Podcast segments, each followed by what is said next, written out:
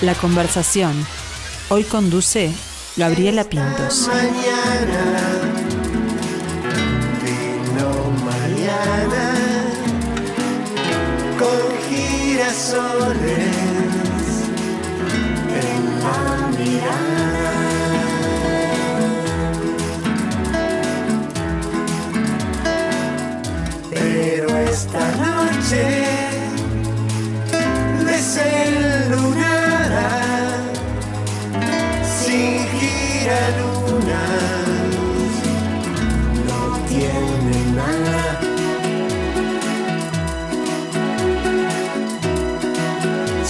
Los ojos, busca en su almohada aquella luna desmemoriada.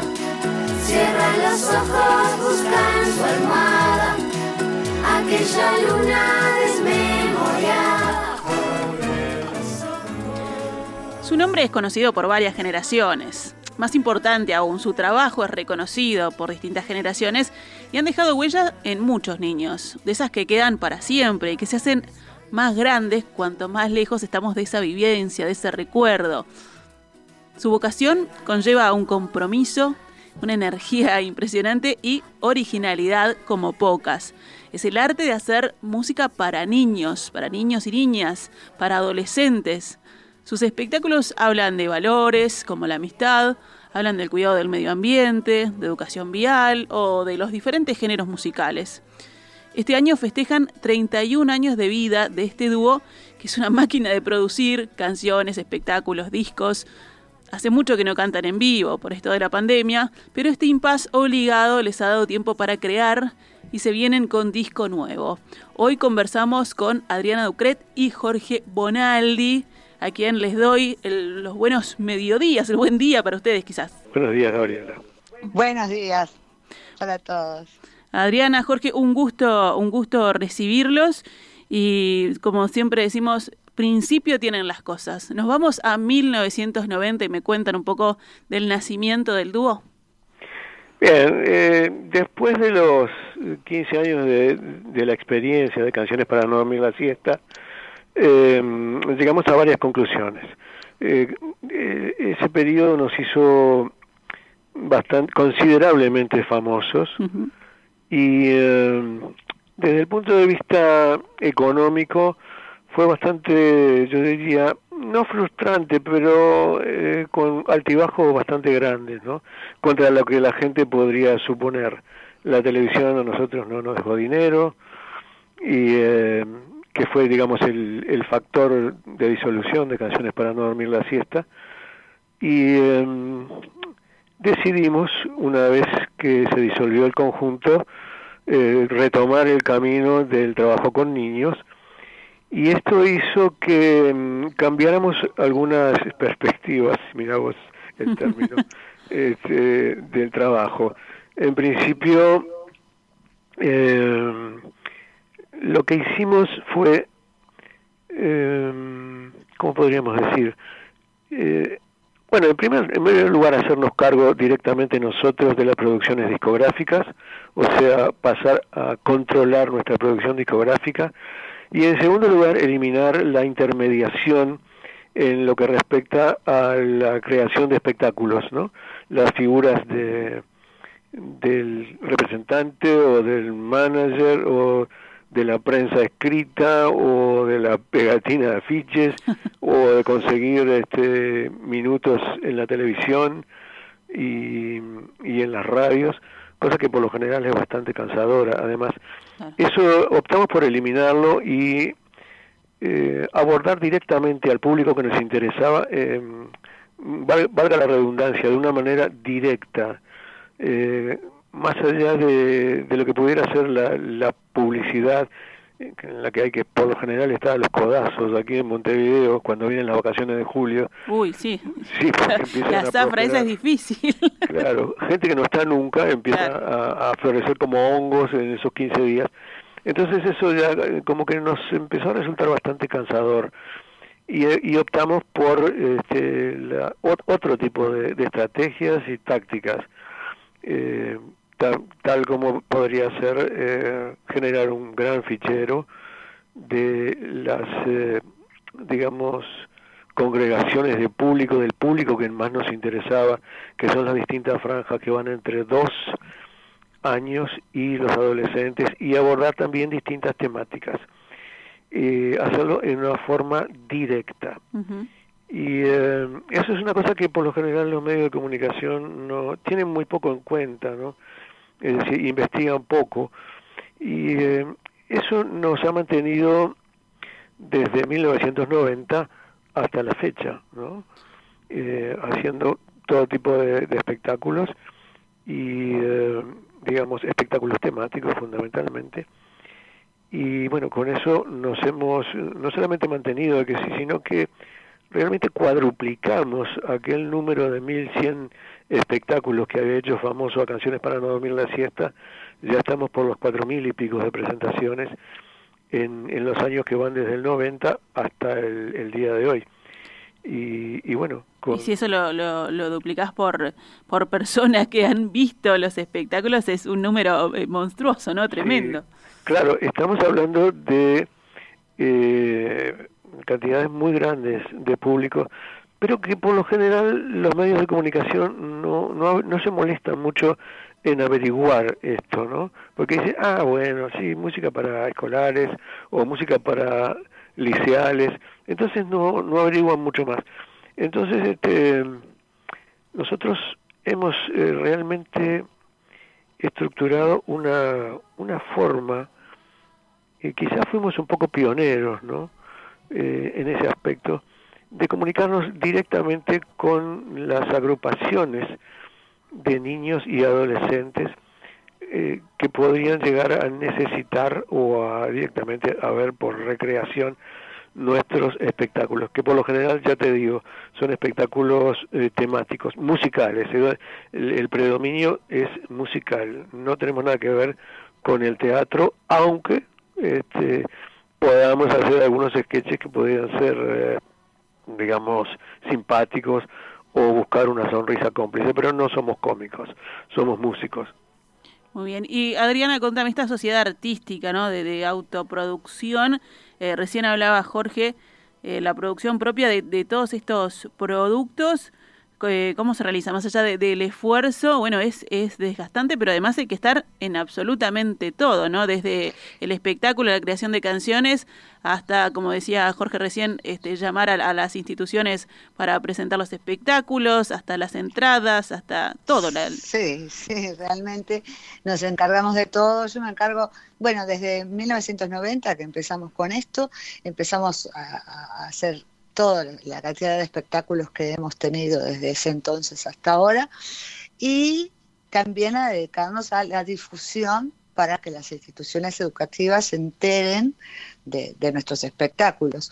Eh, también fueron difundidos por UNESCO, por UNICEF, eh, en fin, ahora ya las instituciones educativas son las que nos buscan, no necesitamos tanto eh, hacer una difusión que en sus orígenes era una difusión telefónica, pero ahora ya por suerte todas las instituciones educativas, casi todas, se comunican con nosotros para preguntarnos qué tenemos de nuevo estos, este año. e incluso han venido a vernos a Montevideo eh, desde Artigas, de los departamentos más lejanos, han venido a vernos. El año pasado por ejemplo, fue el primer año por esta pandemia en el que solo pudimos hacer un espectáculo, el 11 de octubre en Sala Cita Rosa, de los 70 que teníamos planificados. 70, fue suspendidos. Terrible, terrible. No sé qué va a pasar este año tampoco, porque, bueno, por eso entonces nos estamos dedicando más que nada a la a la composición, a la grabación de, un disco nuevo. Y bueno, y también a, subir nuestro material a las plataformas digitales que antes no, no teníamos mucho tiempo de hacerlo, empecé, empecé a hacerlo yo, aprendí a hacerlo, algo que también me enseñó. En la pandemia, me enseñaron a subir material a las plataformas digitales. Y bueno, en eso estamos, tratando de comunicarnos con nuestro público por otras vías, mientras no podamos cantar en público. un público que, eh, yo, yo sé que este, este tema se, se ha trillado, pero uno como mamá cuando lleva a, a su niña lo ve un público que para mí es sumamente difícil, ¿no? Ese público de que si no le gusta, se levanta y se va, no tiene ningún prurito, este, y de que cuando le gusta participa con todas las ganas, ¿no? Claro, los niños son sumamente críticos y si no les gusta algo, dicen no me gusta y se levantan o, se ponen, eh, se van para el fondo. Eh, es un público que eh, se valora muy poco a veces, pero que hay que estudiar muy bien, hay que Claro. tener en cuenta. Y, y bueno, por suerte nosotros hemos logrado esa comunicación con este público, que ya te digo, ahora nos, está- eh, nos hemos diversificado un poco más porque tenemos espectáculos orientados o para niños de, de educación inicial o para niños escolares o para liceales. Y, y bueno, hemos tenido, por suerte, muy buena respuesta de nuestro público y de generaciones y generaciones que nos vienen a ver y nos dicen, ay, yo me acuerdo cuando traía a mi hijo que ahora es la mamá de este nene que Claro. lo ves acá, yo soy la abuela. Bueno, eso nos gratifica mucho. Lo que no hemos logrado es que Adriana salga de su escondite, no la podemos ver, se acaba, se acaba de esconder. Bueno, esto está bueno, esto de, de no tener este trabajo en público porque nos ha dado la posibilidad de tener mucho tiempo para la composición Para de, crear, claro. de canciones y la generación de ideas. Y el, el secreto mayor de mantenerse durante tanto tiempo es justamente la generación de ideas. Eso es lo que nos diferencia de otros grupos que, bueno, que abandonan rápidamente porque se les agotan o las ideas o los materiales. Nosotros estamos produciendo permanentemente y tratando de acoplarnos a las cosas que pueden llegar a necesitar los, los niños, ¿no? Y los niños y, eh, bueno, los, los maestros o los profesores, que generalmente son los que acompañan a los muchachos. Y son, son distintas cosas de los, los que, las que necesitan los niños de ahora con los niños de hace 30 años. Adriana. sí, sí. Han cambiado bastante las expectativas eh, de los niños y de las niñas desde que iniciamos nuestros trabajos hasta ahora. Incluso ahora lo que nos damos cuenta es que los niños precisan eh, cosas más dinámicas, o sea, están todo el tiempo en actividad. Pobrecitos ahora con, con los temas de Zoom y todo eso, lo sufren muchísimo. Y bueno, nos vamos adaptando y vamos por suerte yo siempre estoy rodeada de niños, porque además de ser música, soy maestra y tengo en la familia muchísimos niños que son algunos de los que cantan en este nuevo disco que estamos grabando. Entonces estamos bastante ayornados. Ahí está, porque, porque hay que, hay que modernizarse, ayornarse, ¿no? Ir, ir buscando, incluso en esto de, de buscar otras plataformas para llegar a ellos. Por eso mismo eh, yo estoy tratando de subir nuestro material a las distintas plataformas digitales, ya que no sabemos cuándo podamos, podemos cantar en vivo este año. Y bueno, estamos tratando de subirlo para que los niños puedan eh, encontrarnos por esas vías. Y bueno, y disfruten de las, las nuevas canciones y de las canciones de antes, porque nuestros discos no estaban, no estaban en ninguna plataforma, empezaron a estar a partir de la pandemia. Este último disco eh, que estamos trabajando, ni siquiera sabemos cómo se va a llamar. No tiene nombre aún. No, eh, pero eh, lo estamos trabajando sobre una base absolutamente novedosa para nosotros. Es la primera vez que incluimos niños cantando o tocando en, en las grabaciones. Esto es muy interesante porque hemos encontrado un grupo de, de muchachitos y muchachitas que tienen buena afinación, son capaces de cantar nuestras canciones y también eh, estamos incorporando a Jorge Bonaldi Ramos, que es mi hijo de 14 años. Ah, bien. Y este que Otra generación de también. Sí, pero es una suma. generación distinta que se basa en el trabajo informático eh, aplicado a la música.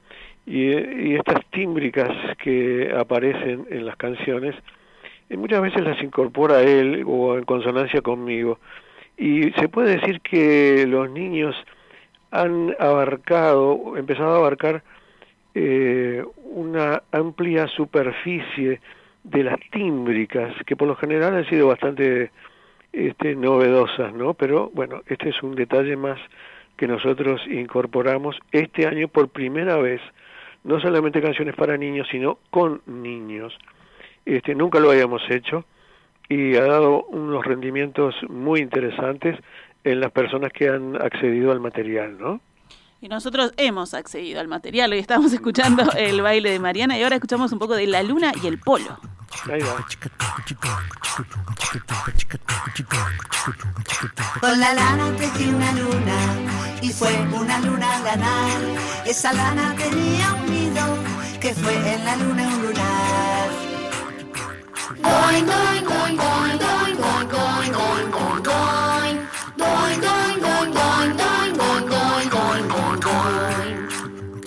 Con un palo me fui al polo y fue un palo polar. De mi palo creció pelo que fue en el polo telar. Doing, doing, doing, doing, doing, doing, doing, doing, doing, doing.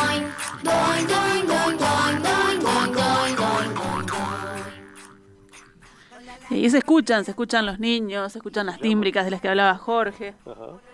Esta canción que acabamos de escuchar sí se llama La Luna y el Polo y es una de las nuevas canciones que estamos grabando para nuestro nuevo disco. ¿Quiénes son esos pequeños, Adriana, que escuchamos cantar? En esta canción cantan Facundo Blesio, Julia Blesio y Gonzalo Blesio, sobrinos míos. Y en otras canciones canta Antonella Blesio, también muchos Blesios hay en, este disco y Blesios Ducret también. Buenísimo. Y bueno, ¿cuánt- ¿cuántas canciones llevan grabadas? ¿Cómo viene la producción de este trabajo? Este, ¿Cuándo piensan que, que- podrá estar ahí completo para que el, para que el público lo pueda, lo pueda escuchar? Más allá de que ya están subiendo también los temas a las plataformas. Está bueno de, de tener poco trabajo o ninguno para poder concentrarse en el trabajo puertas adentro que uno realiza ¿no? en, en estos tiempos. Eso mm, hace bastante tiempo que no teníamos tiempo justamente. Y eh, ¿Cómo es bueno, ese proceso creativo, Jorge? ¿A vos querés que yo te revele secretos, Los secretos, claro. secretos profesionales? ¿O cómo hacemos para manejar una platea de 500 personas? Este, que difícil. muy contentos conversando. Este, bueno, esos son secretos, hay que ver los espectáculos. Ahí está, la magia que da puertas adentro. Y claro, ¿no? Son eh, técnicas que nosotros hemos ido desarrollando a través de los años, ¿no? Este, pero bueno, en este caso Adriana Ducret se descuelga con unas eh, 14 letras, este, cosa que no había ocurrido antes. Eh, y bueno, eh, la responsabilidad para mí de musicalizar todo esto. Así que por ahora vamos como en ocho, quizás nueve canciones, este, con una expectativa de grabar unas doce, tener unas doce en un disco que, repito, no sabemos cómo se va a llamar.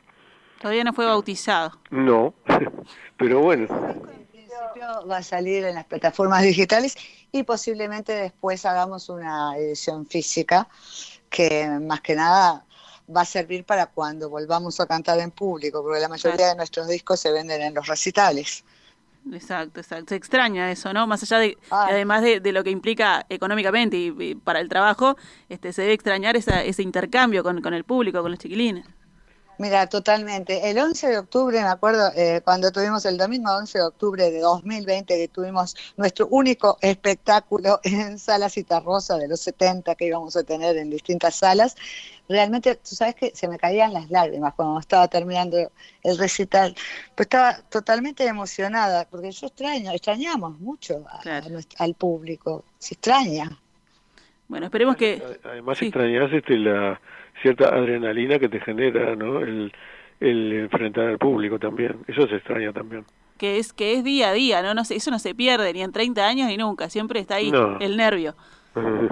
Eh, esperemos que prontamente puedan puedan volver a, a tocar, porque además este este disco, estas 11 canciones que, que van a salir, me imagino que ustedes estarán esperando, más allá de, de la respuesta que tuvieron de los que lo escucharon en las plataformas, ver cómo vibran ahí en la gente. Claro, Una de ellas la, la estrenamos en el 11 de octubre. El 11 de octubre, justamente. esa fecha va a quedar para la historia. es, una fe- es una fecha que nos va a quedar grabada. estrenamos uno de los temas nuevos eh, que se llama Un beso le doy al aire, que justamente la letra se basa en eso, en la dificultad de, de podernos encontrar y las diferentes formas de podernos comunicar con, con las personas. Claro, en cosa este de, caso. de balcón a balcón que se generó Claro. en esta época, ¿no? De azotea a azotea y todas esas cosas. Este, ¿Y cómo fue ese, ese 11 de octubre el tema de- del protocolo? ¿Cómo hacen para que los chiquilines no salten de la butaca, no se junten todos? Es difícil, ¿no? Bueno, ellos podían saltar porque eh, estaban separados. Ahí está. Las butacas estaban marcadas y los dejaban sentar de a dos nada más. Un adulto con un niño o dos niños, pero que eran parientes o, o de la- dentro de la misma burbuja. Entonces sí, ellos se podían, podían moverse, podían saltar. El tema difícil era para nosotros, que nosotros estamos acostumbrados a bajar, del escenario y a, y a comunicarnos más directamente con los niños. Y ese día no pudimos hacerlo, tuvimos que cambiarlo. el contacto físico también forma parte de, de nuestra propuesta de espectáculos. Entonces eso se, se anuló surrepticiamente y bueno, este, ahí nos quedamos a la antigua, ¿no?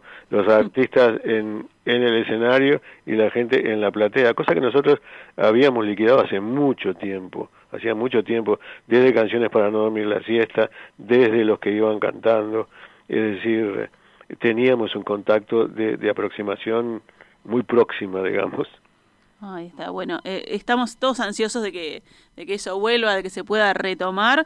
Mientras tanto, vamos escuchando las canciones, las nuevas y las viejas también en las, en las distintas plataformas digitales. Adriana, Jorge, un gustazo haberlos tenido este mediodía aquí en la conversación y los estamos escuchando. Un gusto también para mí, para nosotros. Un abrazo enorme para todo el equipo y para toda la audiencia. Saludos para todos y bueno, mi saludo particular para Emiliano, que bueno, creo que somos viejos conocidos. este Y bueno, bien por la iniciativa de, de sumar eh, minutaje a la, a la música uruguaya eh, de parte de la radio, ¿no? Muchas gracias, Jorge. Un, un abrazo a los dos. Chao. ¿Y ahora qué pasa? La familia Pitaluga no tiene una sola arruga porque come bien planchada, bien planchada. ¿Qué cosa? la lechuga y la madrina Marieta, que nunca se queda quieta, va por toda la cocina planchando pan ¿Y qué más? y croquetas.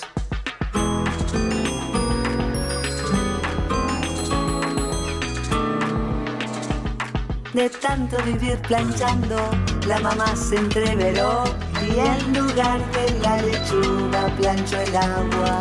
¿Cómo? Con limón le quedó tan estirada que soltó una carcajada. En el vaso ya no entraba ni una sola.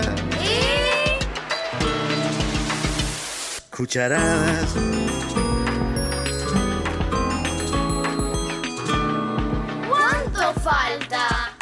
Para hacer las ensaladas llaman siempre a una cuñada para que en un santiamén planche todo. Mentira. en el sartén. Flor de susto se llevó un primo que se arrimó, no encontró ninguna arruga ni siquiera en la tortuga.